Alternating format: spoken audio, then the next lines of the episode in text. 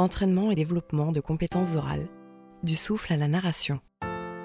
Véronique Ray, linguiste, ethnolinguiste et professeure des universités à l'ESP d'Aix-Marseille, membre de l'association Coloé, Centre d'observation du langage oral et écrit. Bien, bonjour à tous. On va ensemble partager des travaux que nous avons réalisés sur la fonction patrimoniale du langage et essayer de comprendre comment cette mayonnaise, avec ses ingrédients très différents, très hétérogènes, eh bien, arrive à point, à point nommé, et qu'est-ce qu'on peut en faire dans nos pratiques au quotidien. Mais avant d'aller plus loin, qui sommes-nous? Donc une équipe, on est euh, professeur en linguistique, on est maître de conférence en linguistique. Là, ce sont donc euh, Christina Romain et moi-même, euh, Marie-Emmanuelle Pereira, qui travaille en littérature, et puis Jean-Louis Devez, qui est professeur de chant lyrique.